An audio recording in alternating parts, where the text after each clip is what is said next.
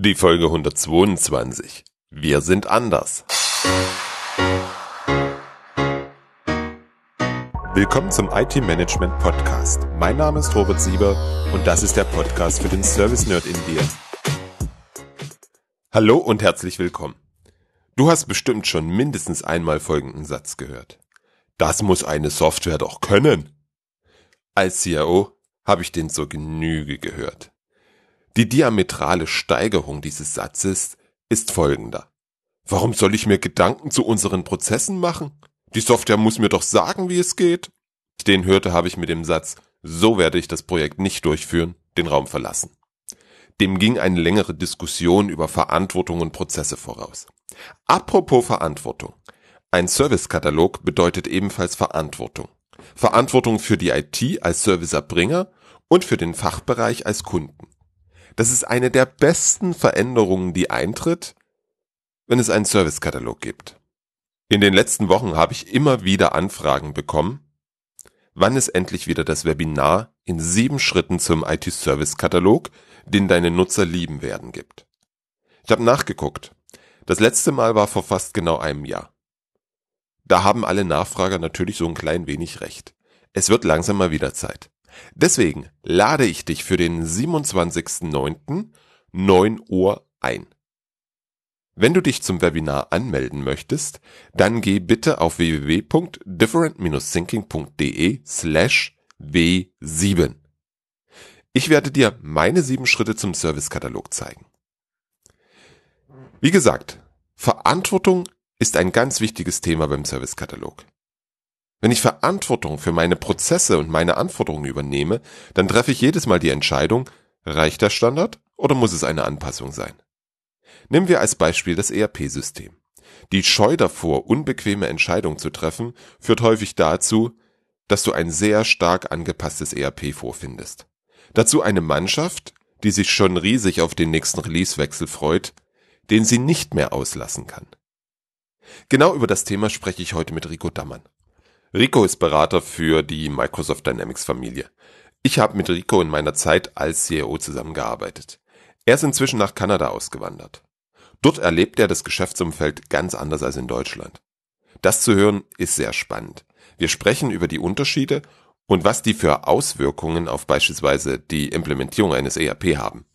Ich glaube, dass wir in dem Fall von Kanada einiges lernen können. Hier mein Gespräch mit Rico. Einen wunderschönen guten Tag, guten Abend, Rico. Sei mir gegrüßt. Ich freue mich, dass wir heute hier zwischen Deutschland und Kanada ja, telefonieren.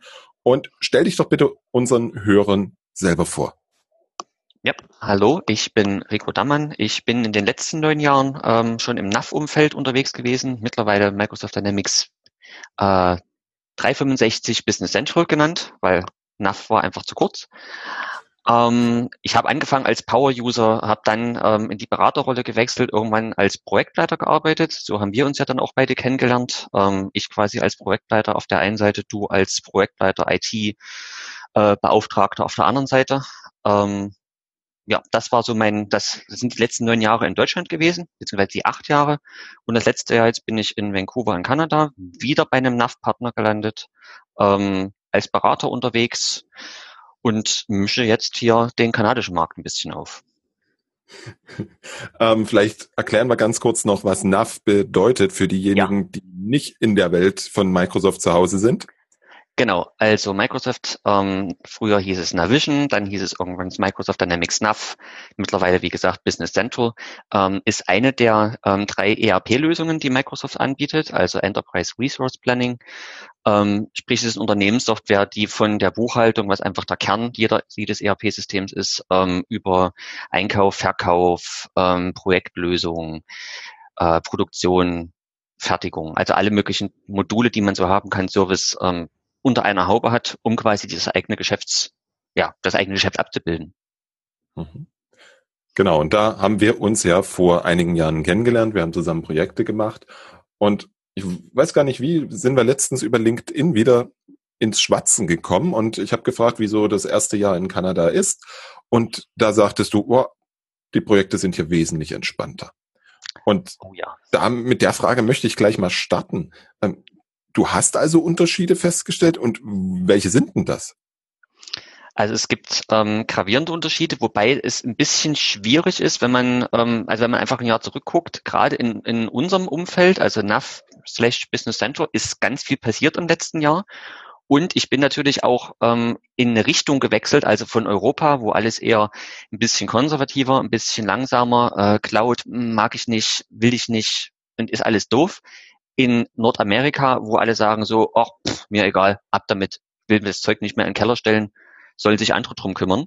Ähm, also das ist ein, einfach so ein Thema, was, was ganz, ähm, ganz massiv mitschwingt, dass die Leute hier viel offener für neue Technologien sind, für das ganze Thema ähm, auch ERP-Daten in, in die Cloud zu packen auch weil sie es dürfen. Das ist in Europa ja auch so ein Thema mit der Speicherung.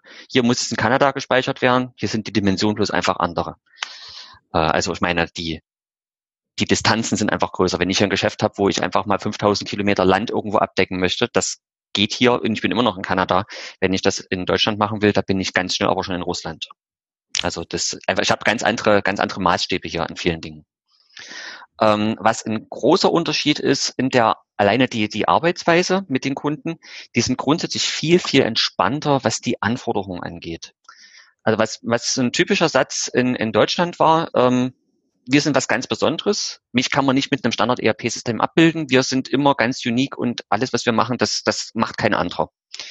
Dann kommen wir Berater hin und gucken uns das Ganze an, stellen fest, so, ja, das, was ihr da macht, ist schon irgendwie besonders, aber es ist irgendwie nur eine Kombination von Dingen, die es ohnehin schon gibt, sprich, ein Standard-ERP-System passt relativ gut. Der nächste Satz, den ich von den gleichen Kunden dann aber höre, ist, äh, warum ist denn das jetzt eine Anpassung? Das ist doch eine Standardsoftware, das muss so eine Software doch können. Und dann muss ich sagen so, hm, ja, kann sein, aber dafür ist es eben eine Standardsoftware und eben nicht genau auf deine Branche, für deine spezifische Ecke, die du da abbildest, für deine Speziallösung äh, aufgebaut. Und ähm, so eine Diskussion habe ich hier einfach nicht. Also ich komme hier wirklich in die Unternehmen rein und ähm, man erzählt erstmal so ein bisschen und dann stellt man fest, ja, die haben ein ganz abgefahrenes Geschäft. Ich bin jetzt hier für unser Unternehmen äh, maßgeblich für den neuen Markt der Cannabis-Kunden zuständig. Sprich, ich bin nur an Startups unterwegs und zwar die ganz krasse Sorte von Startups, wo jede Woche andere Mitarbeiter am Tisch sitzen ähm, und immer wieder neue Anforderungen sind, was bei Startups quasi der Normalfall ist. Ähm, und es ist trotzdem so, dass man, man sagt, die stellen eine Anforderung, man sagt so, nee, das kann die Software nicht, dass sie dann nicht ausdrücken, sagen, das muss doch gehen, das ist ein ERP-System, muss aber das alles liefern, sagen sie, okay, das haben wir bisher nicht gemacht, dann überlegen wir uns irgendwas, im schlimmsten Fall nehmen wir eine Excel-Tabelle und ähm, bauen uns dann irgendeinen BI-Report obendrauf, der dann die Daten aus dem ERP mit unserem Excel zusammenführt und dann haben wir unseren Bericht. Also das ist so, das ist so ein ganz krasser Unterschied zwischen Deutschland und den Leuten hier, also den Kunden hier, die, die Erwartung einer Software und dann auch die, ähm, die Fantasie, die die Leute haben, wie sie eine Anforderung umsetzen können, ohne dass es jedes Mal ins ERP-System reingekloppt werden muss. Mhm. Hm, bevor ich nach dem Grund frage, ist denn diese Grundtendenz zu sagen, hey, das will ich alles in meinem ERP haben, so schlecht? Und wenn ja, warum?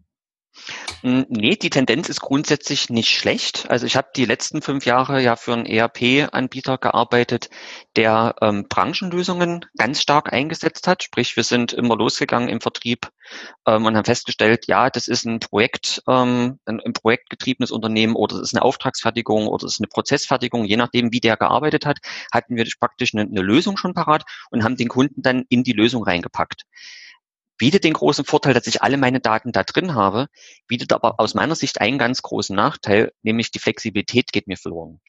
Ein ERP-System ist ja dadurch ähm, geprägt, dass es eben genau versucht, Prozesse zu standardisieren und die möglichst fest in einem System abzubilden mhm. und nicht jede, jede Woche, wenn irgendeine neue Änderung kommt, die abzudecken.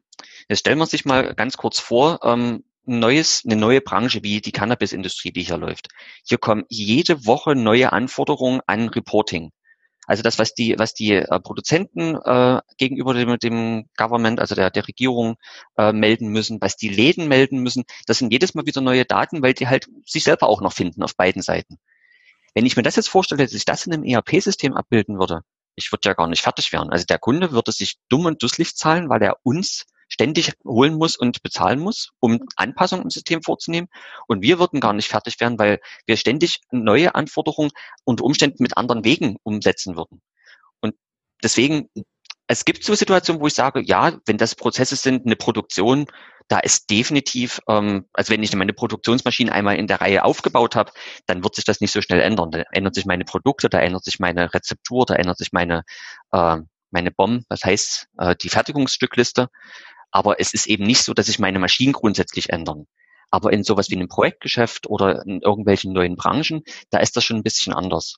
Und spätestens da würde ich mir echt überlegen, äh, muss das in einem ERP-System drinnen sein oder suche ich mir einen Experten, der sich genau darum kümmert, nämlich ein POS-System herzustellen für die Cannabis-Industrie, das mein ganzes Reporting äh, bietet, was ich brauche, wenn da neue Anforderungen kommen, dann kümmere ich mich genau da, wo ich es brauche, nämlich am POS-System und synchronisiere nur die Daten, die ich wirklich im ERP brauche, sprich meine Artikel, meine Preise und meine, meine Rechnungen.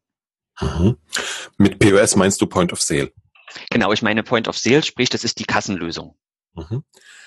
Hm, das heißt, auf, auf unserer deutschen Seite hast du mehr ein, naja, monolithischen Ansatz, alles in ein System gesehen und in Kanada siehst du jetzt eher das, was man Best of Breed nennt, also schauen, für welche Einsatzszenarien gibt es welche guten Lösungen und die dann zu verbinden, beziehungsweise die notwendigen Daten auszutauschen. Genau, das, das hm. trifft es ganz gut und fasst es ganz gut zusammen, ja. Okay. Hast du schon eine Idee, wo diese un unterschiedlichen Ansichten herkommen? Ähm, nee, so eine richtige Idee habe ich noch nicht. Ähm, wie gesagt, also es hat sich halt, es sind so viele Dinge, die hier so anders sind. Also die, die Leute, die Mentalität der Leute sind anders. Es ist auch so, dass ich hier ähm, auch komplett, man muss man fairerweise sagen, auch wirklich mit anderen Kunden arbeite. Also wenn ich mit ähm, mit Startups arbeite. Da habe ich in Deutschland zwei gehabt, mit denen ich gearbeitet habe. Ähm, mit denen war die Arbeit auch okay, aber auf einem anderen Level. Ähm, und das meiste, was ich in Deutschland aber gemacht habe, waren tatsächlich etablierte Unternehmen, die es halt schon zehn Jahre am Markt gab oder länger, die also schon ein Stück weit ihre Prozesse hatten. Ja, ich hatte auch Unternehmen, die hatten halt als ihre ERP-Lösung ähm, den großen Fileserver mit Excel-Tabellen. Ähm, das abzulösen war auch immer eine Herausforderung, aber es, war, es gab genauso Leute, die hatten halt eine kleine Lösung, ähm, die einfach Buchhaltung konnte und ein bisschen Auftragsverwaltung, sowas wie Lexware, und die einfach aus der Lösung rausgewachsen sind und dann in unsere Lösung reingewachsen sind. Mhm. Also die, die Kunden haben sich ein bisschen verändert. Ich kann noch nicht genau mit dem Finger drauf zeigen, warum die Leute ähm, hier den Ansatz besser fahren und ob das mittlerweile in Deutschland auch so ist. Weil ich weiß, die Bestrebungen, die kommen ja nicht ähm, aus Nordamerika, sondern die gibt's ja einfach überall. Und ich weiß, es war im Gespräch kurz bevor ich gegangen bin, dass man eben weiterhin in die Richtung gehen will. Ähm, inwiefern da mittlerweile wirklich Projekte umgesetzt wurden, die genau diesen Ansatz fahren. Sprich, ich habe meinen äh, mein Experten auf jedem Gebiet und ich verbinde nur noch die Themen miteinander über Integration. Das kann ich leider aus deutscher Sicht nicht mehr sagen. Mhm. Ich werde jetzt mal vielleicht ein ganz klein wenig zynisch. Könnte das unter Umständen vielleicht auch mit unterschiedlichen Geschäftsmodellen der Anbieter zusammenhängen? Sprich, also wenn ich jetzt ein reines Beratungsgeschäft habe und der Kunde sagt, oh, das muss da alles rein, dann bedeutet das für mich ja, okay, ich kann abrechnen, ich kann Stunden abrechnen und mit jeder Anpassung weiß ich, beim nächsten Update habe ich wieder meine Stunden und so weiter. Das ist ja eigentlich gut für mein Geschäft. Frage, hm, ist das Geschäftsmodell vielleicht auch aufgrund der höheren Cloud-Adoption in Nordamerika, in Kanada anders als bei einem NAV-Dienstleister in Deutschland? Ähm, na, zum einen, also auch hier wieder ein technologischer Unterschied. In, äh, in Europa habe ich ähm, bis zum Schluss keinen einzigen Kunden gehabt, der eben nach der neuen Methode, die Microsoft ähm, jetzt entwickelt hat, ähm, zu arbeiten. Also sprich, Microsoft hat, hat sich überlegt, wenn wir alles in die Cloud packen, Cloud packen, muss die ähm, muss der Code quasi so geschützt sein, dass keiner mehr rankommt. Früher haben wir wirklich im Quellcode von Microsoft selber Änderungen vorgenommen. Das ist heute immer noch möglich, wird aber ab spätestens der Version Herbst nicht mehr möglich sein. Sprich, ich muss meinen Code anders schreiben. Der wird als Extension gepackt, ähm, sozusagen der, den Microsoft-Code, den es noch gibt, den gibt's weiterhin und ich habe meine, meine ganzen Anpassungen sitzen alle wie so ein Rucksack nebendran. Und wenn ich ein Upgrade mache, dann nehme ich den Rucksack kurz auf, mache mein Upgrade auf die neueste Version, setze den Rucksack dem neuen System auf und dann im Idealfall funktioniert alles wieder. Ähm, das ist, das ist einfach auch eine Mentalität, die technisch sich geändert hat. Und ähm, was in beiden Fällen aber so war, ist, es war immer das Ziel, also zumindest in meinen Projekten in Deutschland war es immer das Ziel, ähm, die Upgrade-Fähigkeit, Upgrade-Fähigkeit, mein Gott, ähm, sicherzustellen. Insofern, dass wir, wenn wir Anpassungen gemacht haben, die entweder komplett daneben gesetzt haben, also mit den Mitteln, die wir hatten, oder ähm, wirklich einfach Dinge kopiert haben und dann ähm, die Modifikationen so vorgenommen haben, dass, dass man sie erkennen konnte. Das heißt, wenn man ein Upgrade gemacht hatte, war es relativ leicht, die zu finden und dann entsprechend in die neue Version einzubauen. Also selbst in dem, in dem alten Modell war es möglich, das Ganze ähm, so zu machen, dass es upgrade-fähig war. Es gab aber auch Partner und es gibt auch Kunden, die das, die dann, denen das einfach nicht wichtig ist. Also gab es in Europa ganz viele, die gesagt haben, so, nee, ich will, dass die Lösung jetzt für mich perfekt ist. Ich will das möglichst effizient durchgedrückt haben. Wenn ich ein Upgrade mache, fange ich eh wieder von vorne an. Von daher interessiert mich heute nicht, ob ich mir das System komplett verbaue. Also auch die, das ist eine Philosophiefrage. Ähm, es, es geht sowohl hier als auch dort, ähm, dass man upgradefähig bleibt. Und gerade mit den neuen Methoden, die Microsoft geschaffen hat, ist es, obwohl wir jetzt sagen, wir nehmen den Standard und bauen unsere, ähm, unsere Lösungen quasi auf den Standard obendrauf, was quasi alles Anpassungen im klassischen Sinne sind, ähm, würden wir heute als dieser Rucksack, als diesen Rucksack bauen, so dass es egal ist. Ich bin halt trotzdem upgradefähig. Das ist aber einfach, weil Microsoft uns mittlerweile die Möglichkeit gibt, das so zu machen. Und Europa war es eher der, der, ähm, der Punkt, dass man gesagt hat, naja, Microsoft liefert 80 Prozent oder nee, sagen wir mal 60 Prozent von dem Standard, was ein Unternehmen braucht, liefert Microsoft. Dann gibt's die ganzen Partner in, in Europa und in Deutschland, die eben bis auf 90, 95 Prozent mit Produkten den, den Standard ergänzen können. Und dann die letzten fünf Prozent ähm, sollten nur noch Anpassungen sein. Und je nachdem, wie clever man Anpassungen machen konnte, hat man teilweise die Datenbank gar nicht korrumpiert. Also ich hatte einen Kunden, der hat gesagt, jedes angefasste Standardobjekt ist ein böses Objekt. Mit dieser Mantra sind wir durch das Projekt durch. Wir haben am Ende irgendwie um die 70 Objekte gehabt, wovon irgendwas in die 60 tatsächlich Kundenobjekte waren. Sprich, bei einem Upgrade vollkommen irrelevant, weil sie eh neben der Datenbank sitzen. Mhm. Also es war früher genauso möglich. Mm, ja. Ähm, Nochmal zurück zur Frage. Unterschied im Geschäftsmodell? Mm, Unterschied Geschäftsmodell. Ähm, ja, früher war es so, wir waren ein ISV, sprich ein Independent Software Vendor, der quasi eigene Produkte hatte. Und natürlich hat man ähm, an den Lizenzen selber verdient. Natürlich hat man ähm, dann auch zugesehen, dass man seine eigenen Produkte unterbringt. Das war das, die Welt, die ich in Deutschland hatte. Und hier habe ich eben jetzt einen Partner, bei dem ich arbeite, die selber keine eigenen Produkte für ähm, NAV bzw. Business Central haben, sondern hier wird quasi der NAV Standard verkauft plus Beratung plus Individualisierung, sofern ich sie denn brauche, plus eventuelle ähm, Produkte, die wirklich gebraucht werden. Sowas wie eine Scannerlösung. Ähm, das kann ich mir ins NAV reinbauen, kann ich mir selber bauen oder ich kaufe einfach was von der Stange und konfiguriere mir das. Wenn das zu 99 Prozent passt, warum soll ich das Rad neu erfinden? Mhm. Mhm. Also das Geschäftsmodell ist ein anderes. Ähm, ich habe aber in der Arbeit, die ich ähm, so täglich habe, sehe ich keine großen Unterschiede, weil das Ziel, ähm, möglichst wenig Anpassungen zu machen, ist hier genauso. Und wenn Anpassungen, dann möglichst clever. Also im Sinne von clever, im Sinne von den Standard nicht so zu verbiegen, dass er am Ende was komplett anderes macht. Mhm. Jetzt habe ich das Gefühl, wenn ich so in Unternehmen reinschaue, dass dennoch ganz, ganz viel am Standard geändert wird, egal ob das jetzt ein Navision oder ein SAP oder sonst was ist.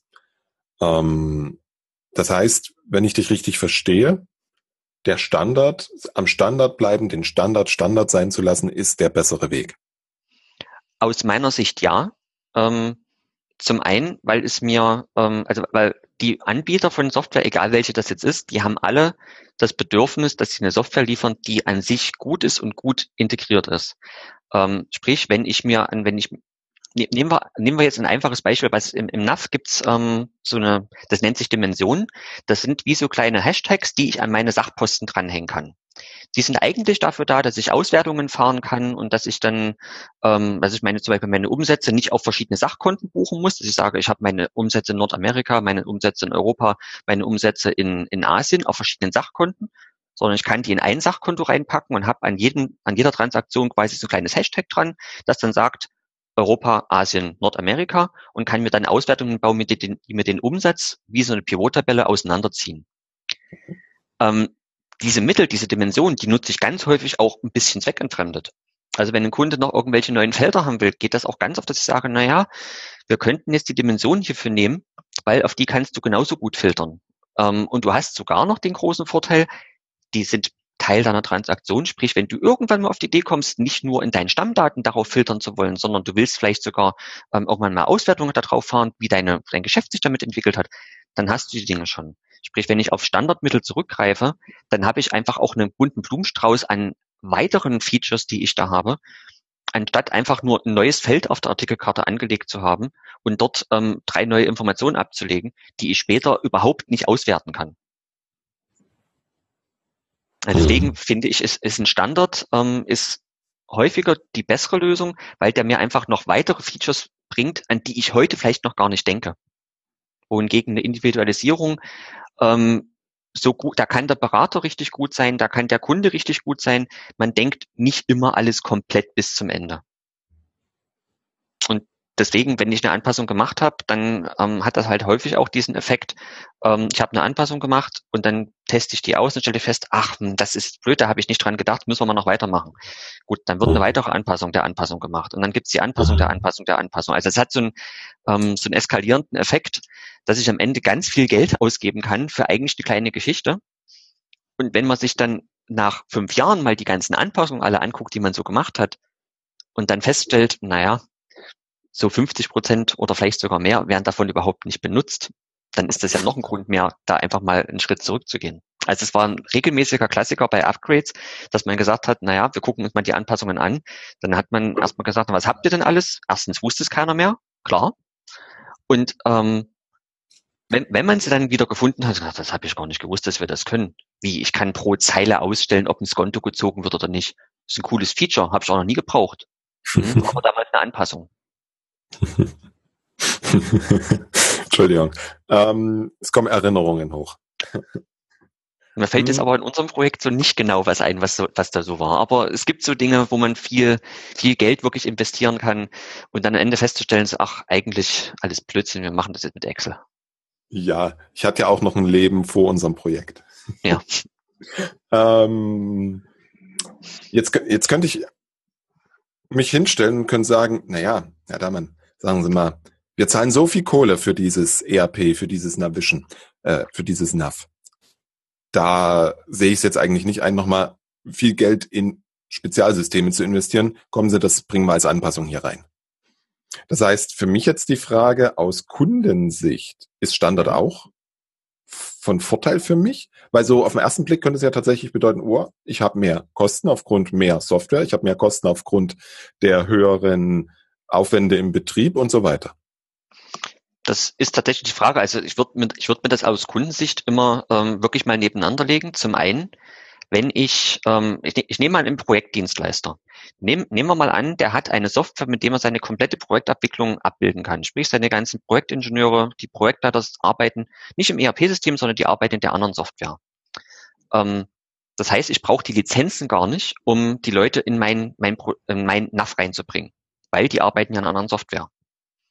Ähm, stattdessen habe ich natürlich den Aufwand, das, das ist einfach so, ich habe den Aufwand, das zu integrieren. Und ich würde wirklich nebeneinander legen, was ist für mich der optimale Weg, einmal vorwärts gedacht, was ist, wenn in einem Upgrade-Fall, was ist, was sind meine Betriebskosten, was ist der Upgrade-Fall, ähm, und, und was ist auch, wie, wie schnell ändert sich mein Geschäft? Nehmen wir an, wir haben jetzt so eine Software, die ähm, speziell für Projektdienstleister gemacht ist auf dem Bau.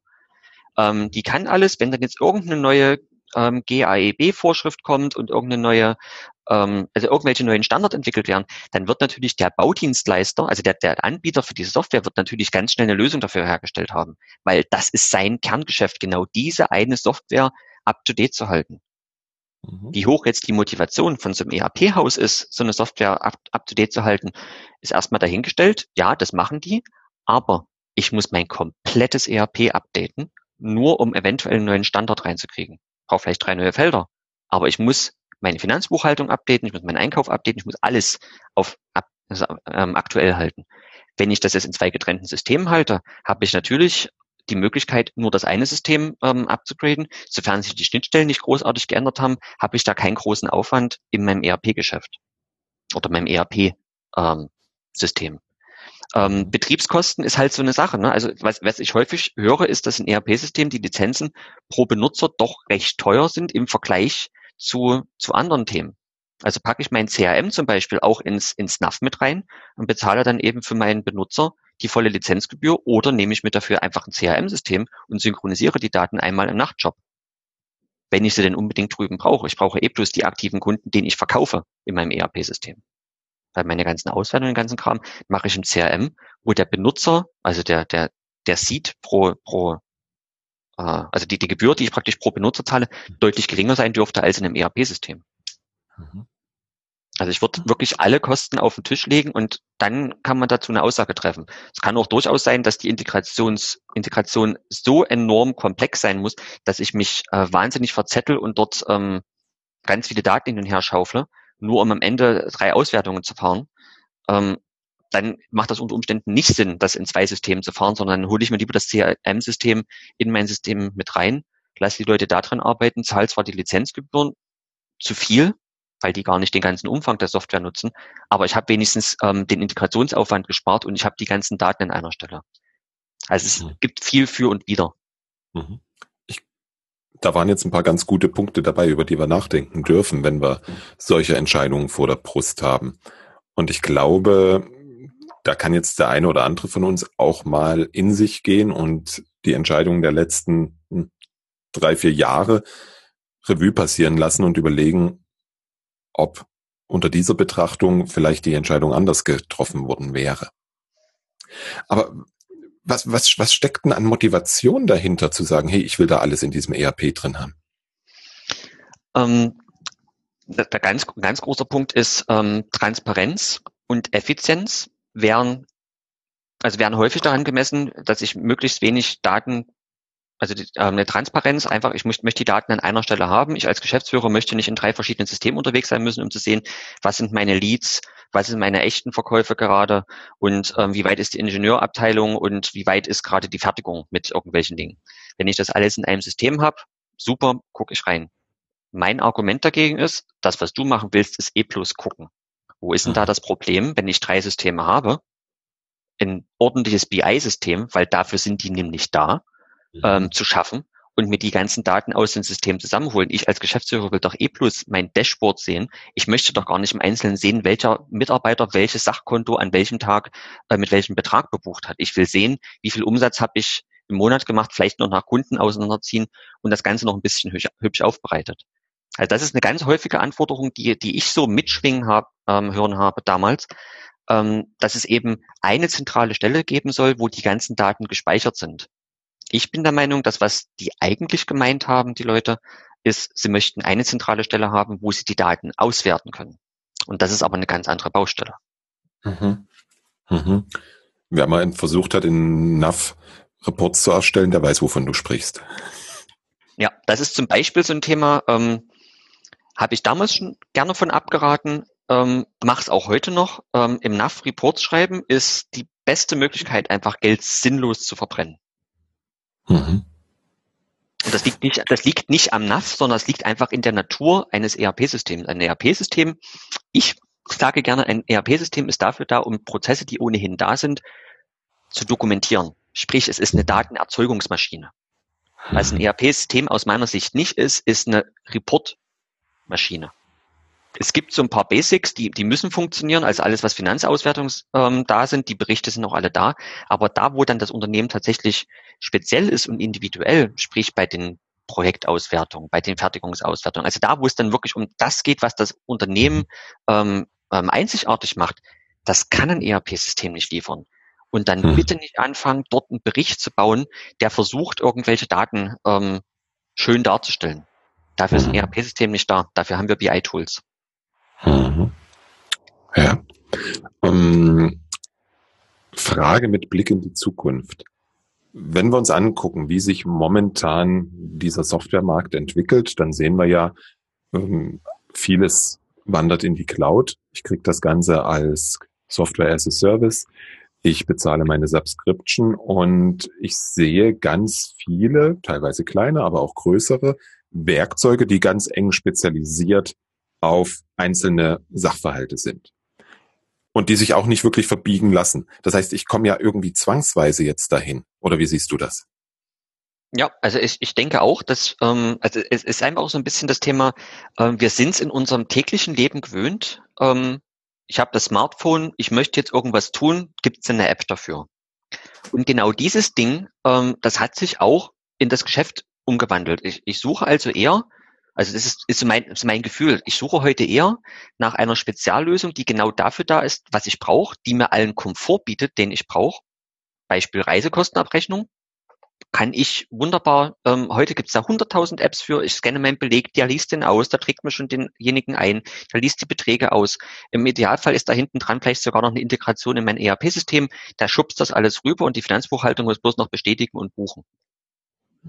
Ähm, das, das ist einfach die Mentalität, die hat sich dort ganz massiv geändert und ich glaube, wir werden darum, also nicht drum rumkommen, weil die Leute es einfach erfordern. Also gerade das Reisekostenbeispiel, das ist was, das höre ich so oft, wenn ich überlege, wie wir damals Reisekosten gemacht haben, also selber bei uns im Unternehmen als Partner, äh, wir haben ein Modul gehabt, wir mussten NAV aufmachen und wir haben die ganzen Daten alle im NAV eingegeben. Zeilenweise. Zeilenweise, richtig. Und haben dann auch zeilenweise den ganzen Kram den Projekten zugeordnet. Alles kein Ding, irgendwo müssen die Informationen herkommen. Was aber nicht geht, ist, dass ich mein Telefon nehme, weil die App dafür gab es einfach noch nicht. Ich scanne das Ding ab, hänge das als Anhang dran und es wird alles ähm, ausgelesen und wird dann direkt an die Stellen geschoben, wo es hingehört. Ich gucke mir das bloß noch an, bestätige es und ab dafür. Also ich glaube, der Benutzer treibt das massiv voran, dass der einfach sagt, ich will, dass das geht, weil ich bin das aus meinem privaten Leben eh schon gewohnt. Und man sieht es ja an Unternehmen, die sagen so, nee, wir wollen nicht in die Cloud, wir wollen nicht, dass die Daten irgendwo anders liegen. Es gibt bei uns kein OneDrive for Business. Ähm, ähm, ihr habt bitte schön alles auf dem Fileserver abzulegen und wenn ihr was braucht, nehmt euren Laptop, verbindet euch VPN, dann kommt ihr an die Daten auch ran. Häufig eine Argumentationskette, die ich gehört habe.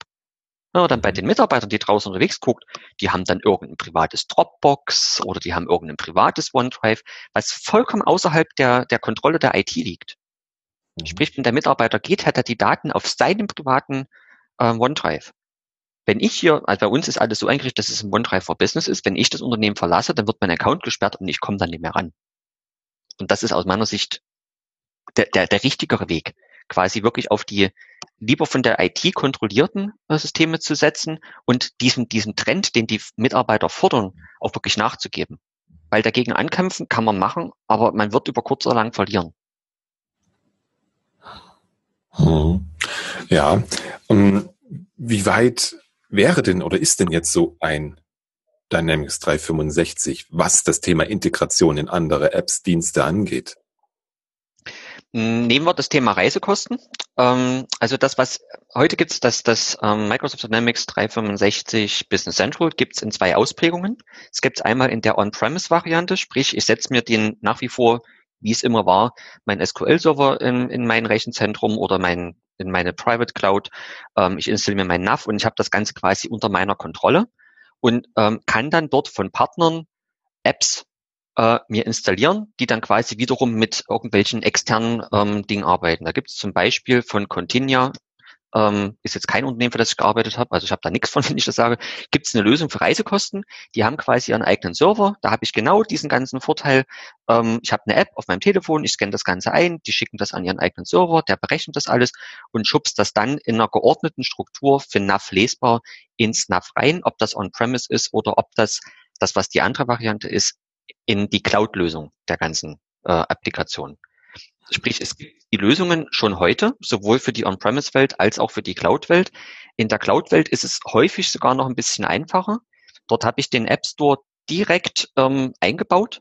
Das heißt, ich suche mir eine App raus, installiere die, schaue, ob mir die gefällt. Und wenn sie mir nicht gefällt, deinstalliere ich die. Ich habe in der Regel einen Probezeitraum von einem Monat oder drei Monaten, kann mir angucken, ob das Ganze mir gefällt oder nicht. Und wenn nicht, bin ich keine Verpflichtung eingegangen und ab dafür. Mhm. Und wie sieht es mit der Integration in externe Dienste aus, also wo es jetzt keine native App für Dynamics gibt? Ähm, es gibt von, ähm, also Business Central selber bietet mittlerweile eine ähm, API an, über die ich mhm. integrieren kann. Sprich, ich kann das von außen ansprechen, um wirklich Daten hin und her zu schreiben.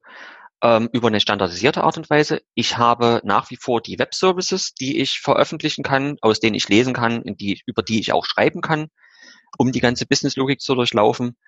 Ähm, und im Zweifel, wenn wirklich gar nichts anderes mehr hilft, ist es auch nach wie vor möglich, ähm, Anpassungen wirklich vorzunehmen als Partner, um zum Beispiel aus Flat-Files, die in irgendwelchen SFTP-Servern mhm. ähm, rumdümpeln, Daten mhm. auszulesen und die dann in das System reinzubringen. Also mhm. die Möglichkeiten haben sich dahingehend nicht großartig verändert, es ist eher einfacher geworden. Weil ich glaube, das ist einer der großen Hindernisse dass es diese, diese schnelle Integration nicht wirklich gibt. Ich vergleiche das immer so mit meinem kleinen Business hier ähm, nehmen wir nicht Reisekosten, sondern nehmen wir einfach, wie wir hier zum Termin für unser Gespräch gekommen sind. Ich habe dir einen Link geschickt, du hast bist auf einer Webseite gelandet, hast dir einen Termin gebucht. Diese Webseite kennt meinen Google-Kalender, trägt mir automatisch diesen Termin in Google ein, sorgt dafür, dass auch gleichzeitig eine URL hier für unseren Zoom drin steht, also so ein, so ein WebEx mhm. Cisco ähm, oder wie heißt von Citrix? GoToMeeting-Teil, also für Webkonferenzen und alles komplett automatisiert. Das habe ich einmal zusammengestöpselt und das funktioniert. Und das ja. ist das, was, was wir ja häufig in der Enterprise IT, wie ich sie gerne nenne, äh, heute noch nicht wirklich so wunderschön erleben können. Naja, es ist, ähm, was Microsoft in, in, Business Central schon seit Jahren mit eingebaut hat, ich weiß gar nicht, seit, seit welcher Version das ist, ähm, ist Microsoft Flow. Sprich, wir haben eine externe äh, Workflow-Engine, die unabhängig vom System ist, die ich nutzen mhm. kann, um ähm, Flows zu automatisieren. Also es sind einfach nicht bloß Workflows, sondern ich kann auch einfach ganz stupide Daten von A nach B schubsen. Und wenn man sich einfach mal kurz das Portal von Microsoft Flow aufmacht und guckt, mit was ich dort alles integrieren kann, sei es Kalender, sei es, also, also da ist Google drin, da sind alle möglichen Dinge. Es gibt sogar ähm, diese Push-Buttons, ähm, die ich mir auf den Schreibtisch legen kann. Wenn ich da drauf drücke, dann tut der irgendwelche Dinge. Ähm, das, die, die technischen Möglichkeiten habe ich.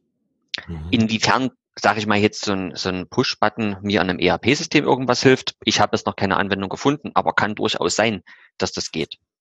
Dass es da irgendwelche Leute gibt, die sagen so, ja, das brauche ich, weil. Dann bitte. Ja, wenn, da, also, wenn, wenn die Steuerfahndung kommt, müssen doch die Daten weg. Ja, stimmt.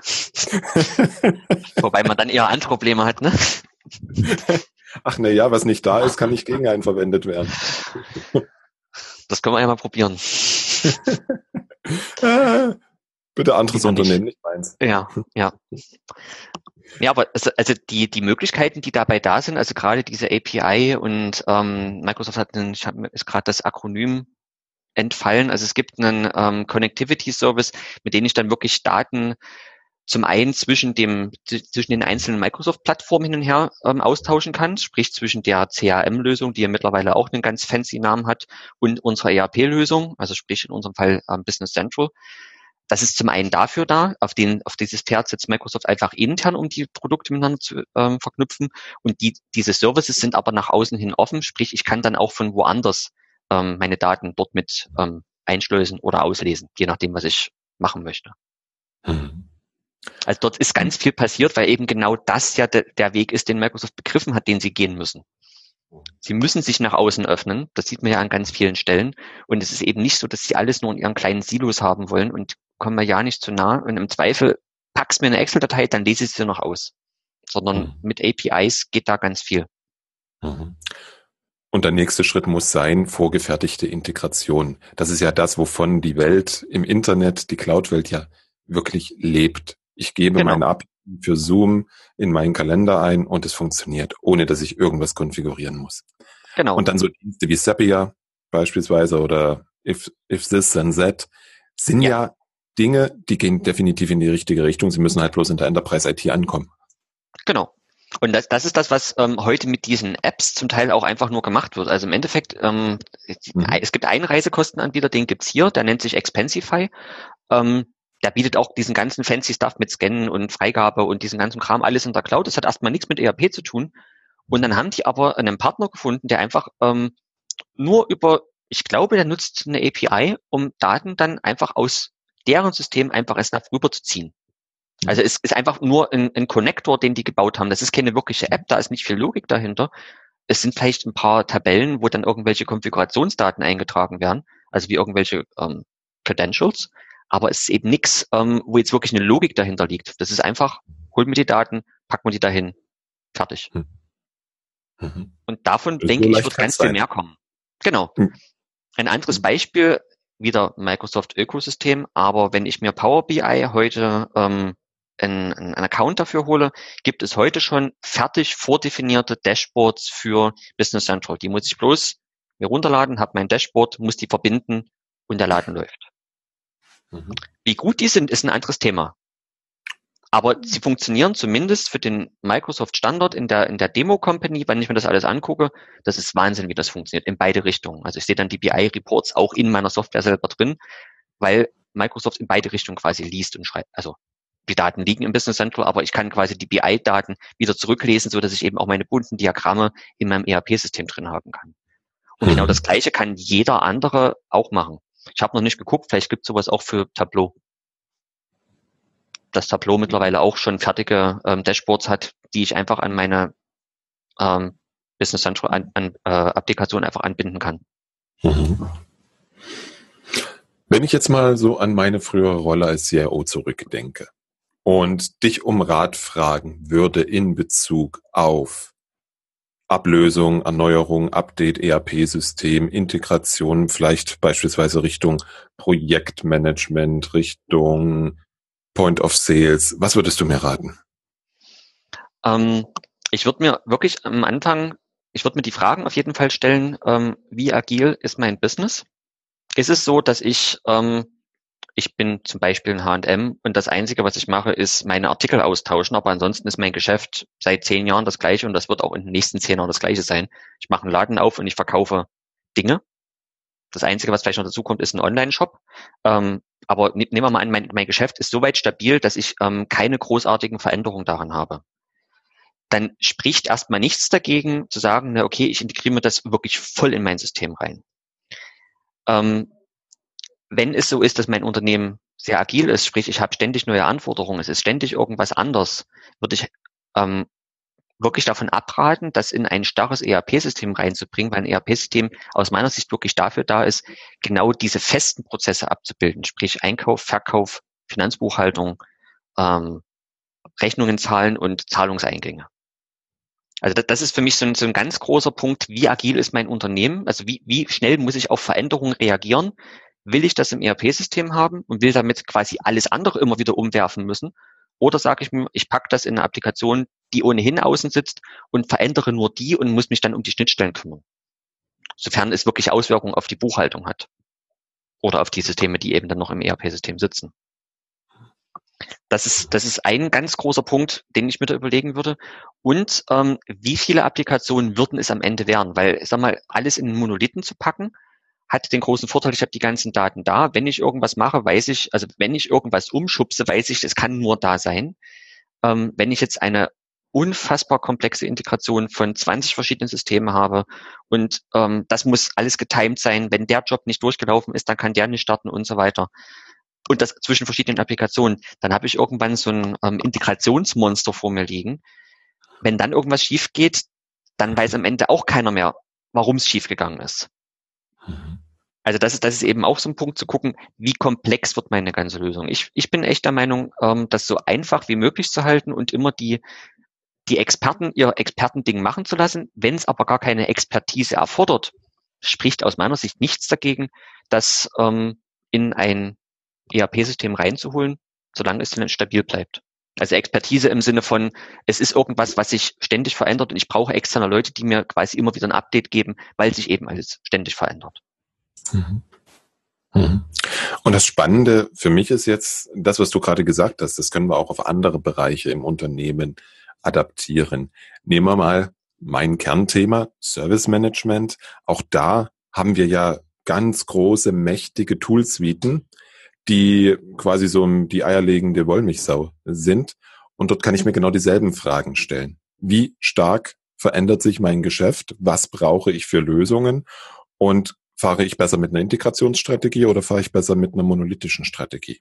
Ich glaube, alles das, was wir heute in Richtung dieser Monolith gegen Integration gehört haben, können wir auf das Thema genauso gut anwenden. Das denke ich auch. Das ist ein äh, relativ breites Thema. Also sobald ich wirklich alles zentral habe, ähm, also es hört sich alles gut und schön an. Das war auch der Trend der letzten, keine Ahnung, zehn Jahre wahrscheinlich, alles in den Monolithen zu packen. Ähm, die Frage ist, ob das auf Zukunft wirklich die Lösung ist. Weil man sieht ja, was die, was die, die Probleme sind. Ich habe meinen Monolithen, habe dann im Zweifel jetzt vielleicht fünf Produkte zusammengekauft von verschiedenen Anbietern, die in meinem Monolithen alle zusammenarbeiten müssen. Die kennen sich aber gar nicht.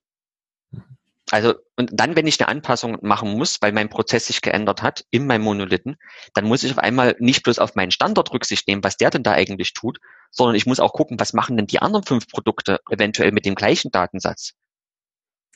Wenn ich dort jetzt was verändere, mache ich dann unter Umständen meine anderen Produkte kaputt. Also eine Anpassung, die eigentlich nur drei Felder waren, kann durchaus sein, dass die auf einmal zu einer Anpassung wird, die mhm. drei Tage dauert, weil ich neben den drei Feldern auch noch, weiß ich nicht, ein paar Code Units Business Logik bauen muss. Mhm. Mhm. Ähm, ich glaube, da muss ich noch mal was einschieben. Beim NAV ist es ja so, dass es ISVs gibt, Independent Software Vendoren, die zusätzliche, ja, ich sage jetzt mal sowas wie Plugins, Produkte anbietet, die ich in NAV einfach reinladen kann, die ich nutzen kann, die das Ganze um Funktionen erweitert. Und klar kann es da zu Seiteneffekten kommen. Das ist das, was du gerade angesprochen hast. Mhm. Das ist, das ist auch nochmal ein ganz, ganz wichtiger Punkt, da. Bin mir jetzt gar nicht sicher, ob das eine Besonderheit von NAV ist, dass das so funktioniert von Microsoft oder ob das das bei anderen ERP-Systemen auch gibt. Also ich kann es mir fast nicht anders vorstellen, dass das bei anderen ähm, Unternehmen auch so ist. Also ich bin sage ich mal dummerweise halt in diesem NAV-Umfeld ähm, gefangen, weil einfach ich direkt aus der Uni quasi in das Feld reingerutscht bin. Ich habe jetzt nicht viel anderes gesehen. Ich habe mal SAP gesehen, das ist aber auch schon 100 Jahre her. Ähm, aber ich kann jetzt nicht wirklich sagen, wie das, wie das funktioniert. Ich kann mir aber nicht vorstellen, dass das insofern anders funktioniert, als dass wenn ich, nehmen wir mal an, ich habe ein Add-on, was mir zwei neue Dokumententypen erzeugt in meinem ERP-System. Und ich habe ein weiteres Add-on, was mir ermöglicht, an Dokumenten ähm, PDFs anzuhängen und die dann mhm. irgendwo in SharePoint zu packen oder eine Dropbox, was weiß ich, in irgendeinen Cloud Storage packt mir das Ganze. Woher soll jetzt diese App die mir diese Dokumente da anhängt, wissen, dass ich noch eine andere App habe, die weitere Dokumente eingefügt hat. Zwei mhm. neue Dokumententypen. Mhm. Das kann ich mir einfach nicht vorstellen, dass die beiden Apps, wenn die nicht gerade vom gleichen Anbieter sind und dann in, in eine Lösung, für, also die quasi für beides unterstützt sind, dass das funktioniert. Mhm. Mhm. Ja, auch wieder ein ganz wichtiger Punkt, an den wir denken dürfen. Rico, wo finden wir dich im Internet? Ähm, man findet mich noch auf Xing. Ähm, man findet mich auf jeden Fall auf LinkedIn. Also der Xing-Account, den gibt's nach wie vor, der ist aber nicht mehr so ordentlich gepflegt. Ich bin jetzt eher auf LinkedIn unterwegs. Ähm, dort einfach ist nach meinem Namen. Mittlerweile auch von Microsoft, ja. Ähm, das war jetzt aber nicht der ausschlaggebende Punkt. äh, aber es ist halt ähm, ja die einfachste Variante, mich zu finden unter meinem mhm. Namen. Kein Den Link dahin werde ich natürlich unter dem Artikel zum unserem Gespräch auf www.different-thinking.de veröffentlichen. Einfach draufklicken, gucken und wenn du sagst, hey, coole Sache, ich habe hier ein Problem mit meinem NAV, ich glaube, du hilfst auch einem deutschen Kunden weiter. Oder kennst zumindest ja. jemanden hier, der ihm weiterhilft. Korrekt, also das, ähm, das auf jeden Fall. Ähm, also gern, gern her mit den, äh, mit den Anfragen. Ähm, sei es jetzt irgendwas, was in Nordamerika, wo ich in Nordamerika helfen kann, sprich einen Partner finden, vielleicht machen wir es am Ende auch selber, sei es irgendwas, was äh, in Deutschland ist, oder sei es einfach wirklich ein, ein NAV oder Business Central Thema, was jetzt hier ähm, nicht gerade besprochen wurde, einfach melden. Bin ich gern. Das werden wir da. tun. Ich auf jeden Fall, wenn ich das nächste Mal NAV sehe. Rico, ich danke dir ganz herzlich für das Gespräch und bis zum nächsten Mal. Ich danke auch und dann genau, bis zum nächsten Mal. Soweit mein Gespräch mit Rico Dammann. Ich hoffe, du konntest dir was vom, nennen wir es jetzt mal, Canadian Way of Doing ERP Systems mitnehmen und in deine Realität retten. Das wünsche ich uns allen und bis zum nächsten Mal. Ich danke dir fürs Zuhören und freue mich, wenn du das nächste Mal wieder reinhörst.